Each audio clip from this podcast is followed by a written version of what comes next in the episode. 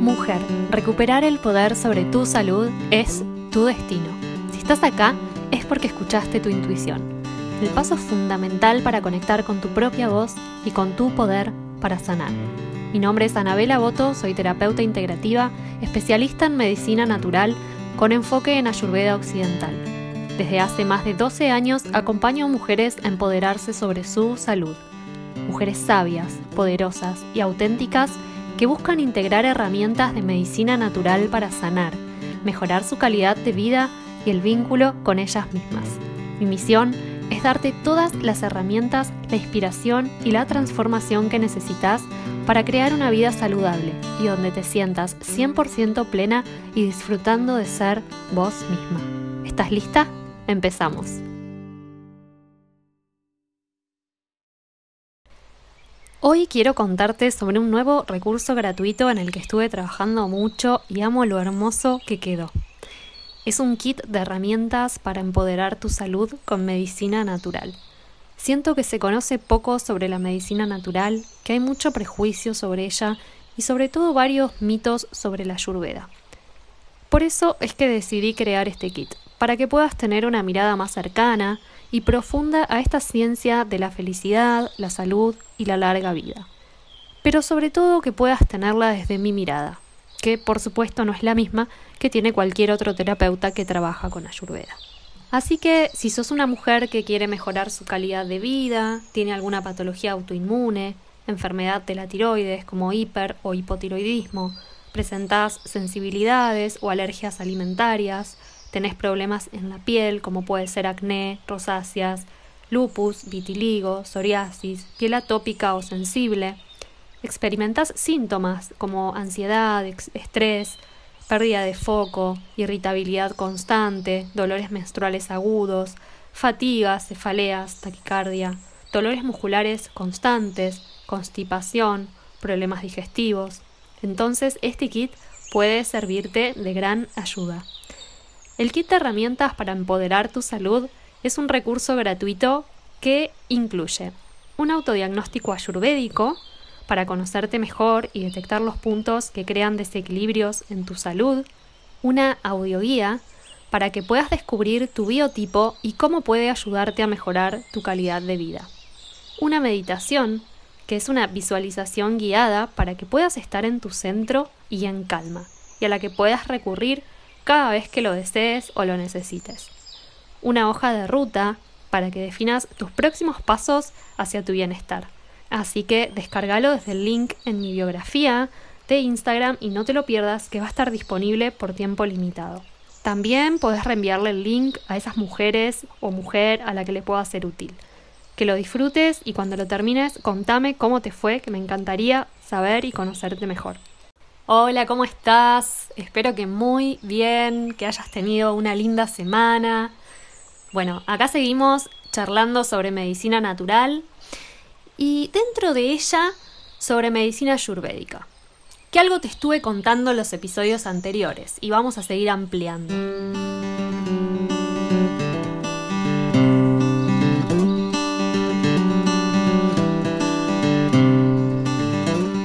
Soy Anabela Boto, especialista en medicina natural y terapeuta ayurveda. Desde hace más de 12 años acompaño a personas a mejorar su calidad de vida y sobre todo a empoderarse sobre su salud.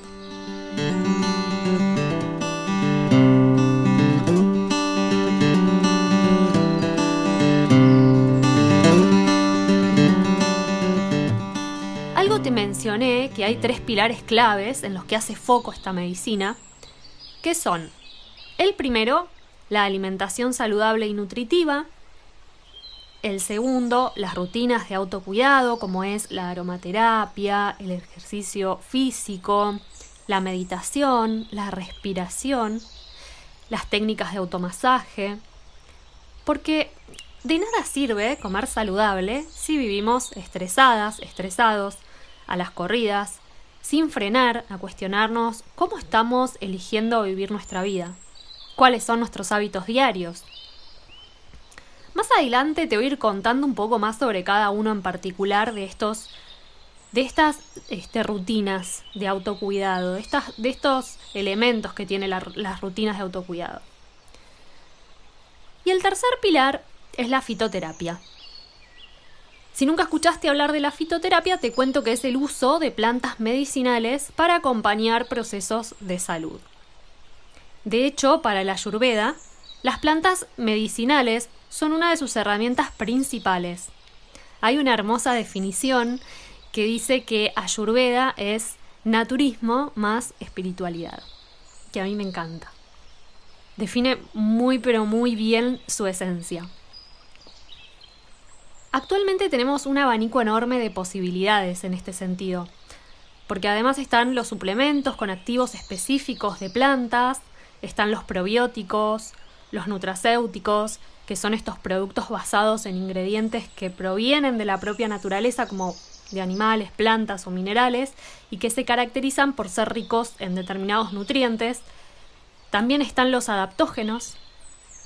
Si nunca escuchaste hablar de esta palabra, son los hongos medicinales que hoy están de moda, pero porque son grandes aliados para regular funciones específicas de nuestra salud, como por ejemplo nuestras respuestas al estrés. También voy a ampliar sobre este tema porque es algo que me fascina. Afortunadamente desde hace unos años se ha cambiado el foco y se ha corrido, ¿no?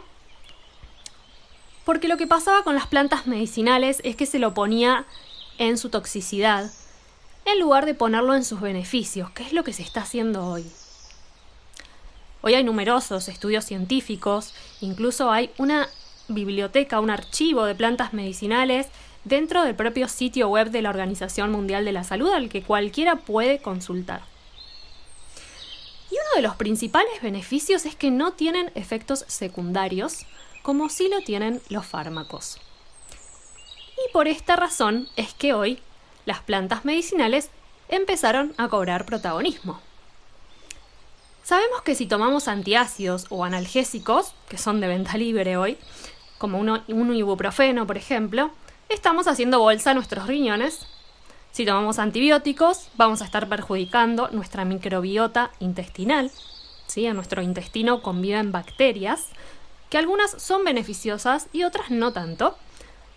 Pero al dañar la pared intestinal o al consumir ultraprocesados, como también puede ser gluten, lácteos, azúcar refinada, sabemos que tenemos grandes posibilidades de tener una microbiota alterada como también de que haya algún virus alojado allí. Esto desencadena numerosas patologías de salud, principalmente aquellas que creemos que no tienen cura, entre comillas. Esto que te vengo contando, ¿no? Y este es un temazo, súper interesante y apasionante, que si te interesa, podés escribirme para hacérmelo saber, así amplío en los próximos episodios. Volviendo a la ayurveda y a de qué se trata tener un diagnóstico ayurvédico, para la ayurveda todo lo que somos y nos rodea es naturaleza. Vos que me estás escuchando, la mesa, la silla, la planta, pero también la maceta que contiene esa planta. Porque todo lo que existe partió de ella. ¿Y cómo se traduce esto para la ayurveda? Bueno, a través de la teoría de los cinco elementos de la naturaleza. Nosotros, las personas, estamos compuestos por estos cinco elementos, pero cada persona tiene en mayor o menor grado más de un elemento que de otro. Y estos elementos para la ayurveda son cinco. El agua, el aire, el fuego, la tierra y el éter. El éter es todo ese espacio en el que no hay materia, incluso donde no hay oxígeno, ¿sí? Sería como lo que nos sostiene. ¿Y cómo nos ayuda todo esto? Bueno, esto nos guía a la hora de entender por qué tenemos ciertas respuestas al entorno, a la nutrición, a ciertas actividades físicas y además por qué se presentan ciertos desequilibrios en cada persona. Como cada persona es única, poder descubrir cuál es tu porcentaje de elementos te va a dar un gran poder para regular tu vida hacia un mayor estado de bienestar. Lo maravilloso de esto es que también es perfectamente aplicable a nuestros hijos. Porque me preguntan mucho esto. Como son chiquitos, están en crecimiento. ¿Y se puede eh, usar este tipo de diagnóstico para, para, para mi hijo, para mi hija? Sí, absolutamente. Te voy a dar un ejemplo para que puedas comprender un poco mejor de qué se trata esta teoría de los cinco elementos, que puede sonar muy poética, pero seguramente te estarás preguntando, ¿y cómo se aplica prácticamente en cada persona todo esto? Te cuento brevemente qué pasa cuando una persona tiene predominancia hacia cada uno, de acuerdo a cómo la ayurveda los agrupa. ¿Qué pasa cuando una persona tiene predominancia de fuego y agua, por ejemplo, que la ayurveda lo llama pita? En este caso, la persona en cuanto a lo emocional tiende a ser más irritable, más competitiva, más enérgica, tiene mayor resistencia a las actividades, tiene una muy buena función digestiva, pero esto también puede desequilibrarla, porque en verano que hace más calor, característica principal del fuego, esta persona va a tender a estar más colérica. Incluso a nivel físico puede manifestar síntomas en la piel como erupciones, alergias, rojeces. Y en cuanto a la actividad física, es una persona que los deportes individuales y de resistencia le van muy bien. ¿Por qué? Porque por un lado necesita descargar y por otro, al ser competitiva, es preferible que busque deportes que la hagan ir hacia adentro, que la saquen de ese estado, ¿no? Como sería natación, un yoga bien activo, de fuerza, salir a correr. Bueno, ahí cada persona buscará lo que más le guste hacer dentro de estas opciones. Además, debe tener mucho cuidado con los condimentos picantes, que seguramente le encantan y tiende a excederse, porque eso alimenta este fuego digestivo, pudiendo influir tanto a nivel físico con úlceras, gastritis, problemas en los riñones, como también en las emociones y en su mente, llevándolo a estar aún más irritable. Cuando una persona tiene predominancia de aire y éter, el ayurveda le llama bata. Y en cuanto a personas con predominancia de aire y éter, son personas de contextura más bien delgada, que pareciera que van flotando por el aire cuando las vemos caminar, son inquietas, activas, tienden a dispersarse en diversas actividades, a veces más de las que pueden sostener, y a perder el foco fácilmente. Esto se traduce en una fuerte actividad mental también, ¿no? Tienen fuerza pero poca resistencia, es decir, que se cansan más rápidamente, y necesitan tiempo para recuperar esa energía que consumieron. El frío y el viento son elementos que los desequilibran. Entonces debemos prestar atención especial en el clima y en los alimentos que tienen estas características para evitarlas, sobre todo en invierno. Las personas con más tierra y agua, el ayurveda las llama, las denomina como kafa, y tienden a ser más sedentarias, húmedas y corpulentas. Y si no son corpulentas, es decir, en el sentido de grandotas, tenemos que pensar en personas que son armoniosas, ¿no? Que su contextura es armoniosa, más bien contundente. Para ellos es necesario buscar actividades que los muevan, que los saquen del letargo. Tienden a dormir de más, al sobrepeso, pierden fácilmente la motivación y en este sentido debemos buscar tanto alimentos como actividades, incluso aromas, que los energicen, que los hagan salir de esa zona de sedentarismo y comodidad en la que pueden estar estancadas. Bueno, te cuento que todo esto es muy breve. En realidad todos tenemos más de una de estas características que la Ayurveda llama doyas o humores o biotipos también y forman parte de nuestra constitución metabólica. Pero además, están influidas fuertemente por la edad, por las estaciones del año, por el clima, el lugar donde vivimos, incluso el momento de vida que estemos atravesando. Contame si te sentiste identificada, identificado con alguna de estas características. Escribime y contame que me encantaría saber tu experiencia. Y para finalizar, me gustaría dejarte con esta idea ahí flotando, sobre por qué para mí es tan importante tratarnos hoy desde una mirada integrativa. Vivimos inmersas, inmersos en un sistema de salud que nos quiere dependientes.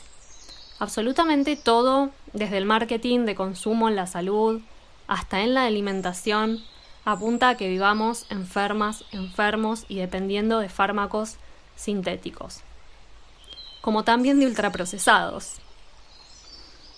Todo apunta a lo rápido, a lo efímero, a lo instantáneo, a lo fugaz. Y esto hace que no se respeten los ritmos propios de la biología y de la naturaleza. Por eso hoy es revolucionario que tengamos herramientas a mano para la prevención y sostén de nuestra salud y la de nuestros hijos. Para que eso sea posible es clave saber qué nos hace bien y qué no. La medicina natural es la forma más efectiva que tenés para empoderarte sobre la salud, fortalecer el vínculo con vos y mejorar tu calidad de vida. Para diseñar una vida saludable sin copiar fórmulas ajenas o dietas generales. Hoy dejo por acá y seguimos en nuestro próximo encuentro. Contame si te gustaría que te comparta recetas fáciles, prácticas, saludables, teniendo en cuenta todos estos aspectos que te conté para cuidar nuestra microbiota y mejorar nuestra salud. Podés dejarme un mensaje, podés enviarme alguna consulta, alguna duda que tengas o cualquier cosa que quieras compartirme, no te la quedes en la cabeza y escribime a info.almanatural.com.ar o por Instagram por mensaje directo a arroba almanatural-bajo. Te mando un abrazo, que tengas una semana linda y hasta el próximo episodio.